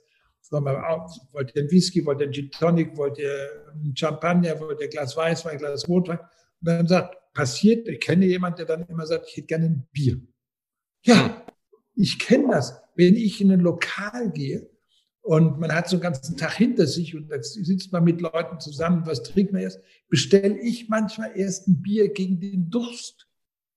Und gerade nach dem Lockdown muss man sagen, äh, die Leute lieben es, ähnlich mal ein gezapftes Bier zu trinken, ja, weil man das äh, genau. viel, ganz lange nicht äh, gemacht hat. Und wir sind ja heute den zweiten Tag überhaupt erst auf und muss man sagen, so viel Bier, wie wir in den letzten zwei Tagen verkauft haben, eher selten. Von daher, ja, glaube ich, das haben die Menschen auch sehr vermisst. Habt ihr volles Haus?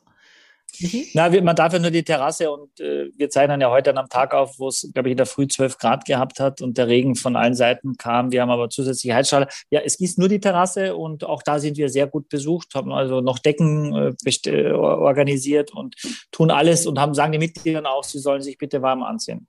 Ja. Zieht euch warm an.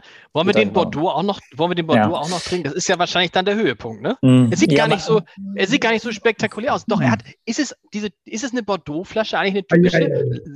Das ist auf jeden Fall eine Bordeaux-Flasche. Ist, ja, ist, so ist, ist eine Bordeaux-Flasche, ja.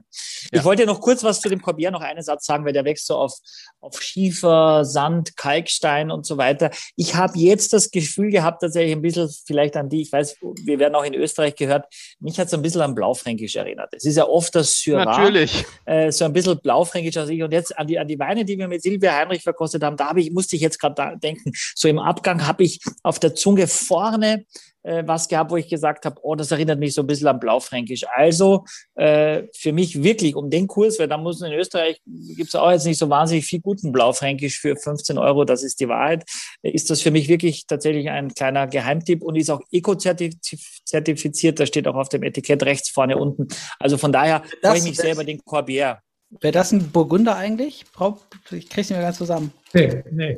Nee? Also Blaufränkisch meine ich jetzt. Na, Blaufränkisch ist äh, eine selbstständige Rebsorte, äh, autochtone Rebsorte, die aber eher so ein bisschen im, im Bereich vom, vom Syrah zu verorten wäre, von der, vom, vom, vom Geschmacks. Aber der Corbier übrigens war in einer Burgunderflasche und das ist jetzt eine Bordeauxflasche. Ne? Da sieht man die Form eigentlich sehr, sehr gut, den Unterschied der Form. Ja. Ich habe überlegt, Michael, wir müssen auch dringend mal einen Österreicher nochmal wieder einladen, dass wir mal so, ein, so, so oder dass du hier auch mal jemand aus deinem Land wie Christoph Villanek von, von Friede, das ist, glaube ich, auch ein großer Wein, spanische Weine. Vielleicht fragen wir den mal oder den Christian Harisch vom Lanzerhof. Aber ja. jetzt haben wir, ja, oder nicht? Trinken keine Weine? Ja, wir, haben ja, wir machen auf jeden Fall einen Podcast ja mit Maximilian Riedler, einen Live-Podcast, wo wir auch mit unterschiedlichen Gläsern probieren und das ist ja schon ein, ein, ein toller Österreicher. Also von daher. Kommen wir jetzt zum Motto. Herr Wickert, Sie ja. müssen noch mal sagen, der Kollege Kutey hat ja einen kleinen Weinbunker mit zweieinhalbtausend Flaschen Wein. Michael, ist das so? Vielleicht. Haben Sie einen Weinkeller richtig? Ich hatte einen Weinkeller, der ist mir in, hier in Hamburg geplündert worden. Nein. Oh. Ja.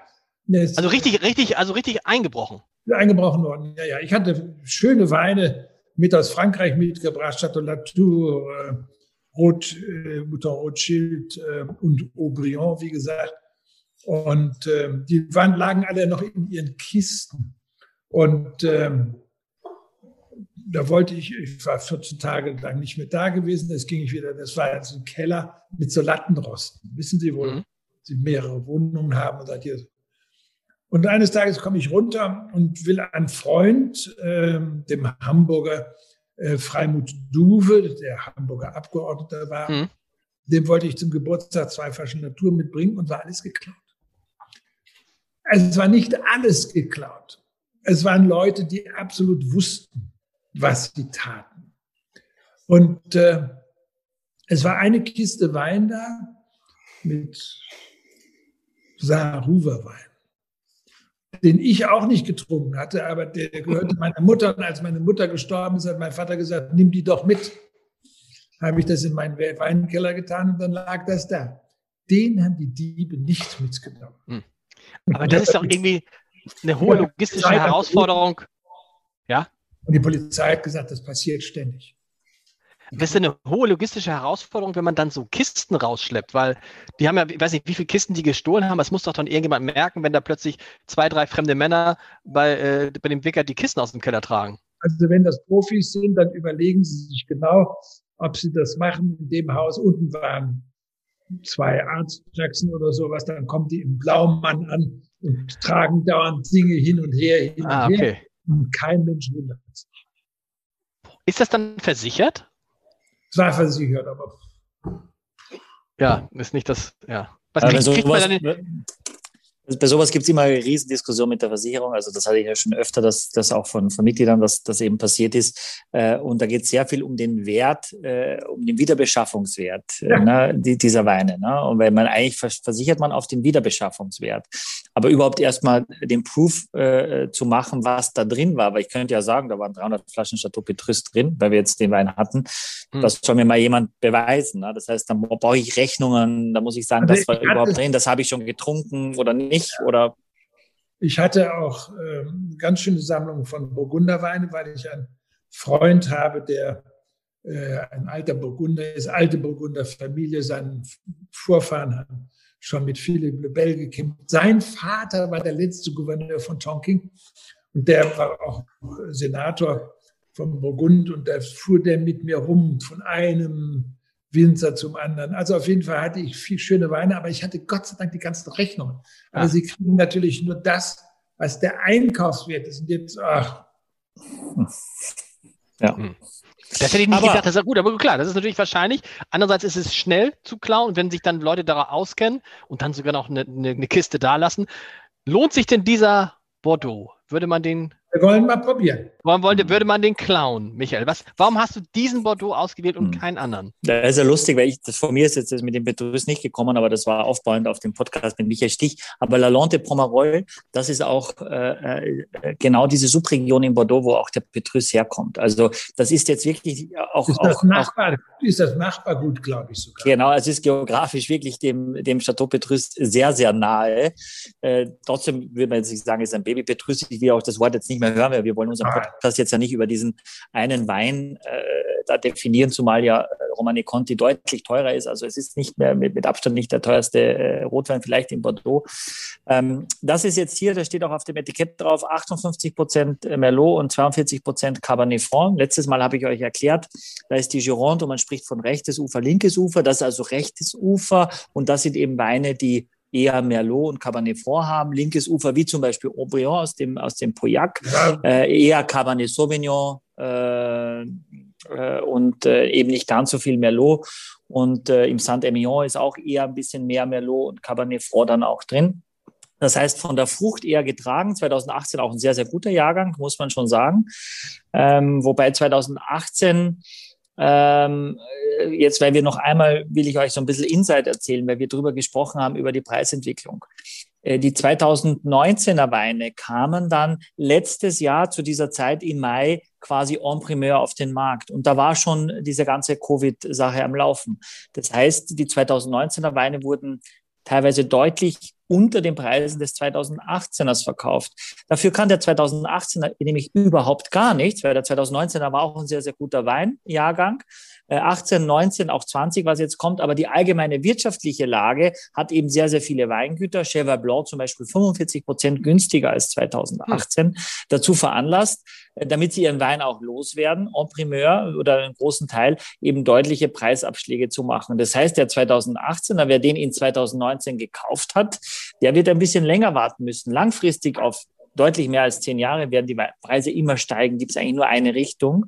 Es sei denn, es kommt irgendein massiver Skandal im Boden bei irgendeinem Weingut, wo man es alles verseucht und dann ist es nichts mehr wert, ja. Aber ansonsten werden die Preise immer steigen. Aber 2018 wird, ist ein, ein, ein Jahrgang, der da also sehr, sehr viel drauf gesetzt hat. Außer die Top-Sachen, die waren auch da schon rar und die sind auch jetzt nach wie vor rar. Aber in der Basis ist es so, dass, dass, dass 19 und 20 eben auch heute noch de de teilweise deutlich unter den Preisen von 18 äh, liegen. Ne? Also das kann man jetzt günstiger einkaufen. Ja, das war zum Sonntag quasi, weil so eine Stille hier ist offenbar nicht nur an der Börse im Keller gegangen. Ne? Wie also, schmeckt der? Ja, aber das ist dann, das hat, das hat eben nichts mit dem Wein, sondern nur mit dem Markt zu tun. Und das ja, ist eben leider das auch, was so ein bisschen krank ist, weil der Wein ist ja jetzt ja nicht schlechter. Äh, und die, die Leute, die dann ja auch nicht gekauft, schlechter oder? Nee, nee, nee. Die, die Beteiligung Unternehmen ist auch nicht schlechter. Völlig richtig, ja. ja. Also, also. Er ist noch ein bisschen jung, finde ich.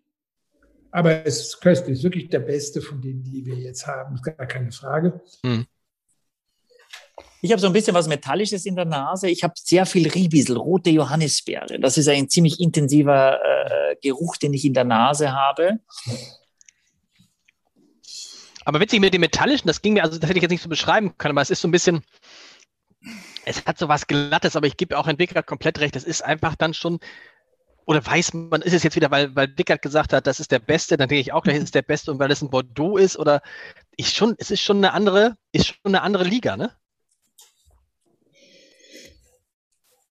setzt sich anders hin am Gaumen auch. Hat einfach, hat, hat vielleicht jetzt nicht das, das, das Seidige von dem Côte d'Iron, sondern ein bisschen was Härteres, aber eben jetzt auch Früher hatten die Bordeaux ja, waren ja in den ersten Jahren überhaupt nicht trinkbar. Also einen 82er konnten sie in 87 noch nicht trinken, dass sie Freude hatten. Haben die Leute gesagt, das ist gar nichts Gescheites. Und das war in den 80ern dann neben 86 auch äh, der erste wirklich ganz große Jahrgang.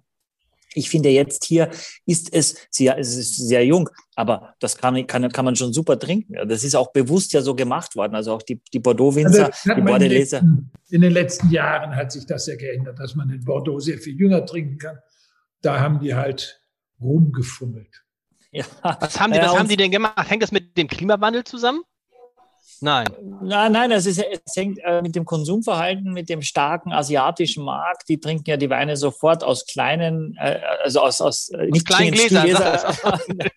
nicht zwingend aus Stielgläsern, sondern in einem relativ schnellen Schluckrhythmus, würde ich sagen, mit Campai.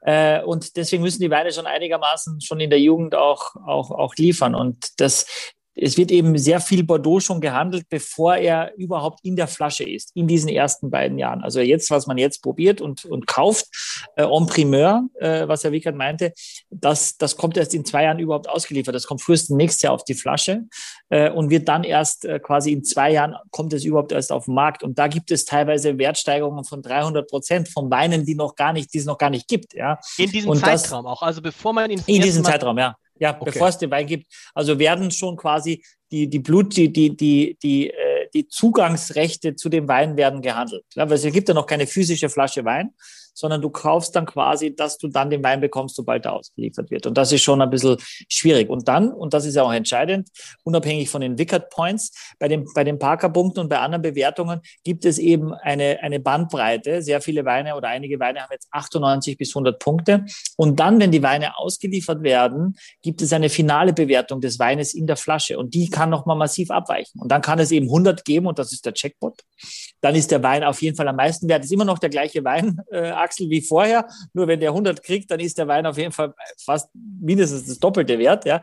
Wenn der aber dann der, der Verkoster sagt, es eine Person, dieser Perotti braucht eine Frau, die dann entscheidet und sagt, nee, für mich jetzt doch nur 96, dann ist der Wein über Nacht, der gleiche Wein, der, deutlich weniger wert und das ist so ein bisschen pervers, muss man sagen. Aber das ist ja nicht Insiderhandel total möglich, weil diese Frau könnte sich doch jetzt 100 Flaschen da kaufen und sagen, mhm. boah, ist der beste Wein, den ich hier getrunken habe, 100 Punkte und schon hat sie, ist sie um 30.000 Euro reicher überall, wo viel Geld ist, wo viel Macht ist, wo viel, glaube ich, äh, als Österreicher weiß ich es, ja. äh, wird immer äh, auch durchaus damit auch, auch gemacht und äh, ist natürlich schwierig.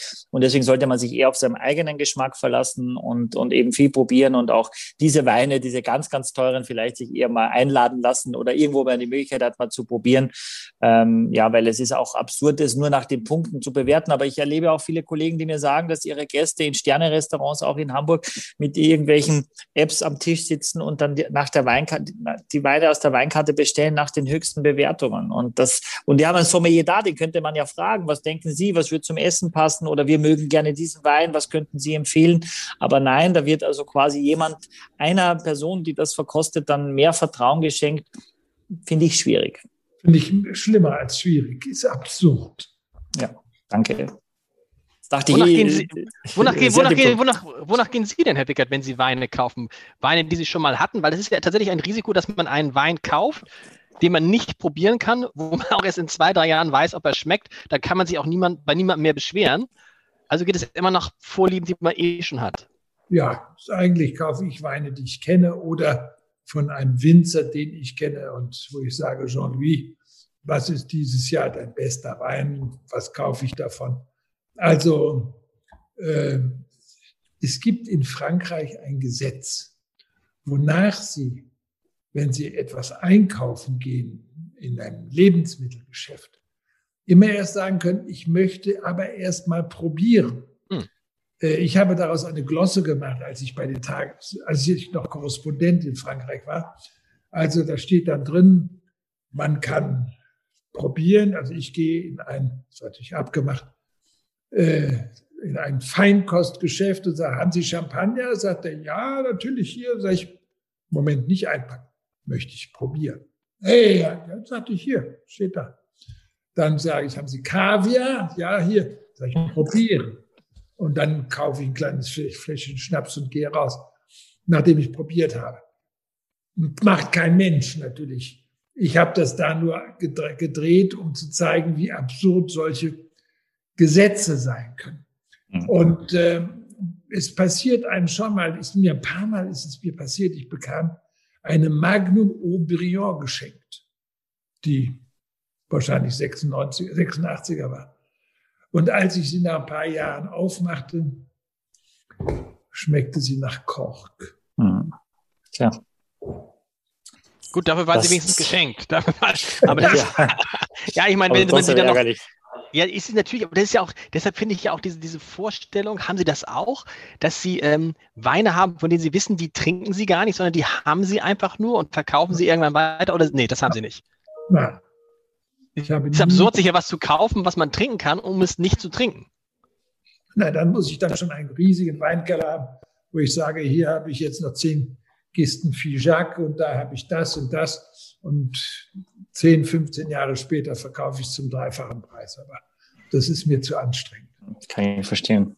Kann ich verstehen. Wie war das früher bei den Tagesthemen? Ich habe man dann nach, äh, das war ja früher im Journalismus, ich kann es ja aus meiner Anfangsphase erzählen, als ich junger Redakteur war, da hat mich der Redaktionsleiter einmal die Woche äh, zum Supermarkt geschickt, wenn es mal einmal die Woche war, um Hummer eine Flasche Cognac. So gegen zwei. Und gegen vier war die Flasche eigentlich, also ich habe da nicht mitgetrunken, ähm, äh, ich hatte immer auf das, nicht mehr so. Aber das war ja früher anders. Tagesthemen, früher nach den Tagesthemen hat man sich dann zusammengesetzt und ein Glas Rotwein getrunken Heute kann man sich es einfach nicht vorstellen, weil das ja so eine, so eine Maschinerie geworden ist von Sendungen, die ja gar nicht enden, die ja 24 Stunden äh, am Tag. Ich habe es auch erlebt, dass in den 70er, 80er Jahren äh, sehr viel Alkohol, bis in den 90er Jahren in den Redaktionen oder wo auch immer, von Journalisten sehr viel Alkohol getrunken ja. wurde. Ähm, das hat dann aber sich gegeben und wenn Sie die Tagesthemen fertig sind, also die waren dann lange Zeit um halb, halb elf, dann ist die Sendung um elf fertig, dann gibt's noch mal eine kurze Konferenz, dann sind's, dann ist es halb zwölf. Da denkt keiner dran, jetzt kommen wir machen eine Flasche ab. Manchmal sind wir dann so als Clique noch irgendwo zum Griechen gezogen, haben wir was gegessen, ein bisschen was getrunken. Aber dann anfangen, Sie haben doch am nächsten Tag Wiedersendung. Mhm. Also ich bin häufig nach Hause, habe mir dann ein Fläschlein Rotwein aufgemacht. Und dann ist es immer sehr schade, wenn man es nicht austrinkt. es gab eine Geschichte, ähm, samstags, äh, am Anfang gab es die Tagesthemen von Montag bis Donnerstag. Hm. Und dann irgendwann, ziemlich bald, als ich kam, kam auch Samstag, Sonntag dazu. Und samstags war man immer nach der Show, die kam. Und da war der von der Lippe vor mir, der eine halbe Stunde überzogen hat. Und der hat dann mir immer sozusagen als Entschuldigung tatsächlich eine Flasche Aubryon geschickt. Als und Sie haben da gesessen und haben gesagt, überzieh, überzieh, wenn naja. er mal Show hatte. Oder hatte, mussten Sie gar nicht? Nee, sie wollten doch eigentlich raus aus also. und eine halbe Stunde da sitzen. Schön. Super. Schön. Chateau, Chateau Tournefeuille, so haben wir gar nicht gesagt, wie der Wein überhaupt heißt. 2018. Hast du, hast du gesagt. Was mich noch fragt, es gibt keine, es hat, er hat keine Klassifizierung. Wir haben gelernt, es gibt fünf Stufen im Bordeaux. Dieser hat keine. Ja, wobei wir auch gesagt haben, dass zum Beispiel Chateau Petrus kein Grand Cru ist, äh, ist er nicht? sondern, nee, ist er nicht, ja, obwohl er der teuerste ist. Äh, das liegt aber tatsächlich am Pomerol. Ja, das Pomerol hat eben diese Klassifizierung nicht, äh, während zum Beispiel im Saint-Emilion es sehr, sehr viele Grand Crus gibt. Also da ist man sehr, sehr viel leichter ein Grand Cru, aber eben nur im Saint-Emilion. Und die Top-Weine sind eben auch keine Premier äh, Grand Crus, äh, so wie Cheval Blanc oder Angelus aus dem äh, Saint-Emilion, ähm, sondern eben tatsächlich ja, ohne, ohne die Bezeichnung. Das ist, das ist wenigstens ein Grand Das ist doch schon mal. Das ist, das, das ist schon was, ja. Und er hat, er ist ein Jahr im Holz gelegen, davon ist nur ein Drittel neues Holz und ich finde, das merkt man auch. Es ist schon die Frucht überbordend äh, und, und nicht das Holz äh, und das in der Jugend schon. Und 2018 ist eben auch ein Jahrgang, wo die Frucht sehr gut reif wurde äh, und dann ist der Holzeinsatz einfach nur verstärkend. Also ich finde überhaupt nicht, dass der Wein nach Holz schmeckt und deswegen finde ich ihn ein durchaus gelungener Bordeaux, der kostet 27,90 Euro. Preis okay, Herr Beckert? Absolut okay. Absolut okay. Ja. Zwei Sachen noch, bevor wir zur Schlussrunde kommen, wo jeder sagt, was sein Lieblingswein ist. Man ahnt es heute schon. Ich wollte mal hinweisen, es fällt mir gerade ein, wo wir über die Tagesthemen und Tagesschau sprechen. Es gibt demnächst vom Hamburger Abendblatt ein Magazin, Mythos Tagesschau. Da spielt Ulrich Wickert auch eine große Rolle, sogar auf dem Titel. äh, und dann gibt es ja, und dann gibt es ja auch ein Magazin, das kann man jetzt schon mal noch, kann man alles noch nicht bestellen, aber es kommt bald. Es gibt ein Magazin zu diesem Podcast, zu den vier Flaschen. Ich glaube, dass Ulrich Wickert auch auf dem Titel. Was ist hier los? Ulrich Wickert schafft es auf zwei Magazine, auf zwei Titel. Äh, sehr gut. Axel, was war dein Lieblingswein heute? Ja, ich, ich trinke nochmal rückwärts. Äh, ah, das ist gut. Ja, genau. Und versuche nochmal. Brauchst du noch äh, fünf Minuten? Äh, stell, stell, mich, stell mich nochmal zurück, bitte. Ich äh, kann es dir gleich sagen. Ich muss nochmal noch mal zurück verkosten. Erstmal muss ich sagen, Michael, großes Kompliment. Das ist eine, eine schöne Auswahl, auch so preislich mal zusammengerechnet, kommt man etwas über 50, nee, kommt man überhaupt über 50 Euro? Wir verkaufen das für 49,90. Das ist, das ist wir. Du meinst Silke? Die, die, die, die, die nicht wir. Das ja. finde ich, das finde ich, also das muss ich sagen, ist, ein, ist, ist auch so ein schönes, ähm, ein schönes Paket. Ich muss ja immer meinen Nachbarn die angebrochenen Flaschen bringen, weil ich ja nicht alles austrinken kann. Wie machen Sie das, Herr Wickert? Geben Sie auch den Nachbarn was ab? Oh, nee. Aber bei mir überlegt, das, ja, das bei mir steht sie schon, bei mir, ich weiß auch nicht, ich bin mir auch nicht sicher, ich klingel immer bei den Nachbarn, meistens meine Jungs und gebe dann die, gib dir mal die Flaschen. Ich weiß gar nicht, ob die, die überhaupt mögen, aber ich, ich kann ja nicht alles austrinken. Also ich muss sagen, ich finde sie alle vier Weine richtig gut und auch die hintereinander zu trinken und so ein Kombi und jetzt vielleicht rückwärts zu trinken. Ich rede jetzt so lange, damit Axel weiter probieren kann. Ja, ich, ähm, ich bin zu einem Ergebnis gekommen. Okay, dann sag's schnell. Ich finde diesen Corbière tatsächlich irgendwie, also mir schmeckt er besser. Ich glaube aber, ich weiß nicht, weil es irgendwie ist er leichter und irgendwie etwas fruchtiger oder sowas. So würde ich das jetzt irgendwie begründen. Ähm, ja. ja. Ich, ich, muss sagen, ich bin bei dem Bordeaux. Ich werde jetzt, ich bin jetzt auch, also, ich finde, das ist schon noch mal toll. Also noch besser als noch, noch, noch, ja. Ja, für mich ist es auch der Bordeaux. Also ich habe ihn noch im Mund. Also da bleibt, der bleibt noch ein bisschen. Und das finde ich sehr schön. Und auch mhm. besser als der Bordeaux, den wir in der Folge vor zwei Wochen mit Michael Stich hatten, finde ich, Michael. Ich mag, mhm. mag den noch lieber. Der ist mir, er hat für mich noch, noch mehr Anspruch. Hm. Ja, es, er wirkt auch sehr, sehr dicht und eher kühl, ne, obwohl alkoholisch tun die sich alle, die sind alle bei 14,5 oder so. Das ist ja auch eine, eine, ein Märchen, dass die Bordeaux aktuell noch 12 haben, wie sie es früher hatten. Also die meisten, also auch gerade jetzt, weil wir vorher über 2,9 gesprochen haben, gibt es ja auch einige Weine, die tatsächlich fast schon 15 haben oder 15 sogar auf dem Etikett. Das ist, das ist eben auch die Wahrheit. mit 16. Ja, genau, das, das ist auch richtig. Ja, aber vor allem die Amarones, auch die hatten wir mit Michael Stich besprochen. Äh, ich bin tatsächlich, ich, ich bin so ein bisschen hin und her gerissen. Ich mag diesen Côte d'Iron sehr gerne, weil ich denke, für einen Zehner leicht gekühlt boah, kriegst du eigentlich hierzulande wenig Wein. Also deswegen fand ich den schon auch ziemlich gut. Ich mochte auch, also den Weißwein, das kann man machen, aber da weiß ich nicht, das würde mich jetzt nicht, aber andererseits für der Corbière war für mich auch eine Entdeckung, weil ich früher gab es mehr Corbière, das ist so ein bisschen verschwunden. Also da bin ich auch dabei. Ähm, und der Bordeaux weiß ich jetzt nicht, ob er mich nicht also ich finde den Corbière spannender, vielleicht auch die unterschiedlichen Rebsorten, vielleicht auch, weil ich so ein bisschen Österreich rausgeschmackt habe, ich weiß es auch nicht. Aber ich wäre da vielleicht, da sind wir zweimal bei, bei Corbière und zweimal beim Bordeaux, dann sind wir doch gerecht aufgeteilt. Wollen wir noch ein, wollen wir noch ein abschließendes Foto machen? Vielleicht so. Ja. Alter, noch mal, da kann man auch noch den, den kleinen, den, das kleine Glas von den Wickert noch sehr gut sehen. Hallo. Axel, du sagst. Ja, einmal in die Kamera. Sehr gut. Sehr gut. Lieber Herr Wicker, das war ein großes Vergnügen, wie nicht anders zu erwarten. Sie haben uns große Freude gemacht. Ich hoffe, Sie, welchen Wein trinken Sie heute Abend weiter? Oder machen Sie jetzt noch eine andere Flasche auf? Nee, den Bordeaux. Dann ähm, vielen, vielen Dank. Die nächsten Folgen von den vier Flaschen kann man mal vorausgucken. Ähm, nach Ulrich Wickert kann jetzt nicht mehr viel kommen. Wir machen trotzdem weiter. Mit Hajo Schumacher, der ist in der nächsten Folge dabei. Unter anderem Merkel-Biograf, das passt auch. Dann Reinhold Beckmann, das wird auch hohe Ansprüche. Und Gregor Meile. Habe ich es richtig ausgesprochen? Ähm, Gregor Meile. Michael kann sein größtes, seinen größten Hit singen. Ja, äh, also Gregor Meile finde ich, finde ich großartig, finde ich richtig gut. Also ich würde mir ein Stadtparkkonzert kaufen für ihn.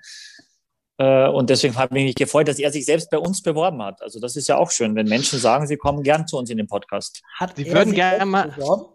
Ja, ja, ja. Hey, Aber er Gregor, hat Meile, Gregor, Meile hat, Gregor Meile hat über sein Management anfragen lassen, das finde ich toll, ob er hat einen eigenen Wein, ob er nicht mal in den Podcast kommen könnte.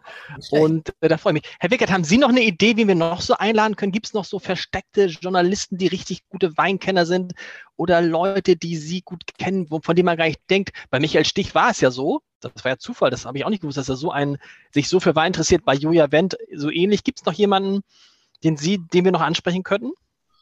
Also so, ich bin jetzt schon ganz betrunken, wissen Sie. Ich habe keine. Ingo, ich glaube, Ingo Zapparoni trinkt keinen Wein. Wir fragen Ingo Zapparoni mal. Spucken Sie nicht aus, Herr, Herr, Herr, Herr Wickert, spucken Sie. Ja, ja hat, Herr, Herr Wickert? Ja. Sie trinken die Weine dann auch, also Sie spucken nicht aus? Na, um Gottes Willen. Siehst du? Aber Axel, wir sind auf dem richtigen Weg. Aber Lars, Herr Wickert wollte gerade antworten. Er hat gerade noch überlegt, wer ihm noch einfällt. Und da nee, ich dachte, Zapparoni, der wird wahrscheinlich amerikanische Weine aus sein Francisco oder der Gegend dort trinken. Wir können ihn ja mal fragen. Also ich glaube ehrlich gesagt so ein bisschen, ich darf es ja mal sagen, ich hab, bin ja an mehreren Tagesschau, Tagesthemen, Kolleginnen und Kollegen schon dran gewesen. Da gibt es immer, solange man noch im Amt ist, wäre es bei Ihnen auch so gewesen, so, so Manschetten, uh, mit Alkohol, das passt nicht, das kann man nicht machen. Die sind da sehr zurück, sind, glaube ich, eher zurückhaltender da. Aha. auch, auch das, auch das. Ist es eigentlich immer, Herr Wickert, ist es immer noch so oder lässt, lässt das jetzt nach, weil die Leute jünger werden? Oder sind Sie für immer, für alle Zeiten Mr. Tagessystem? Ähm, ich habe den Eindruck, zumindest begegnen mir ständig Leute hier in Hamburg und nicht nur dort, die das noch machen. Häufig rufen sie mir hinterher entweder geruhsame Nacht oder das Wetter oder solche Geschichten. Also, wobei ich glaube, die unter 35, die haben dann schon eher Schwierigkeiten, mich zu kennen. Wie lange ist das hier? Wann, wann, wann war Ihre letzte Tagesthemensendung? Das war äh, 31. August 2006, also 15 Jahre her. Das ist schon. Aber man merkt das, finde ich, also es, ist, es, es hängt nach und deshalb finde ich es auch mal mutig bei all denen, die tatsächlich aus diesem Tagesschau, Tagesthemen-Universum ausscheiden. Das ist immer, das ist ein ganz schöner Schritt, glaube ich, weil das ist schon so, als wenn du einmal bei Real Madrid gespielt hast, oder? Haben Sie jemals mit den Gedanken gespielt, von sich aus zu gehen? Es ist so, dass ich, äh, als ich äh, zwölf Jahre bei den Tagesthemen war, dann wurde der nächste Vertrag verlängert. Wir sind immer drei Jahresverträge. Und da habe ich dann gesagt, also wisst ihr, das ist der letzte Vertrag. Lasst uns doch da reinschreiben, dass ich dann aufhöre, wenn dieser Vertrag aufläuft. Dann bin ich fast 64. Und dann ist es natürlich wunderbar, wenn man drei Jahre lang vorher schon weiß, dann hörst du auf, da kann mhm. man sich wunderbar vorbereiten. Ich hatte ja immer schon Bücher geschrieben, aber ich hatte dann auch schon angefangen, meine Krimis zu schreiben und habe dann am letzten Jahr, 2006 im Frühjahr, gesagt, du musst sofort wieder ein Buch in Angriff nehmen, damit du in dem Moment, in dem du aufhörst, sofort weiterschreiben kannst, sofort was zu tun hast. Mhm. Und so habe ich es gemacht und ich schreibe im Augenblick wieder an einem Krimi. Andere gehen zu Let's Dance. Aber das ist auch, das sind, das sind, das wäre früher nicht, also das wäre Sie oder wer auch immer wäre nichts. Aber das ist ein anderes Thema. Wir wollen Jan Hofer vielleicht auch noch einladen hier in diesem Podcast. Joe Brauner. Joe, Bra Joe Brauner. Vielen, vielen Dank. Es hat große Freude gemacht. Wir hören uns in zwei Wochen wieder mit, mit was habe ich gesagt? Hajo Schumacher, glaube ich, ne? Hajo. Schumacher. Fein. Bis dahin. Vielen Dank. Vielen Dank. Vielen Dank. Schönen Abend. Tschüss.